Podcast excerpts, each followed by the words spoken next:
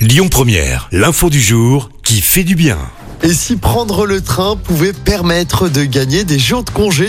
C'est en tout cas l'idée d'une entreprise française qui souhaite sensibiliser à la cause environnementale et aux moyens de transport plus durables. Ubique a en effet créé des TTR Comprenez du temps de trajet responsable.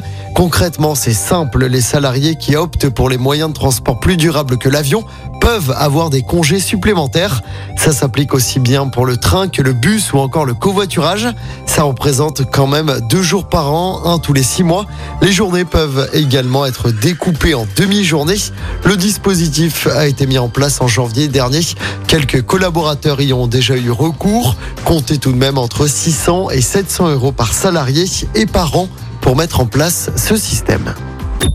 Écoutez votre radio Lyon Première en direct sur l'application Lyon Première, lyonpremière.fr et bien sûr à Lyon sur 90.2 FM et en DAB+.